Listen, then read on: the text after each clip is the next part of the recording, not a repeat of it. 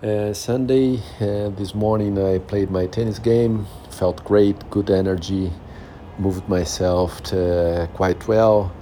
And uh, today I played uh, three sets, uh, but uh, uh, the doubles game is not too demanding, so it's never too much of a run or an effort, so I could stay longer for it. So that's nice. The only thing that I feel always after the tennis game is a bit of sore on my Achilles tendon, uh, maybe because of the movements.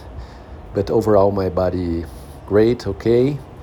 Um, let's see this week. I really think it's a good idea to start uh, reintroducing one session of uh, strength exercises, probably on Wednesday, to have my body stronger uh, for this uh, level of activity in the weekend to prevent injury. And yeah, that's it.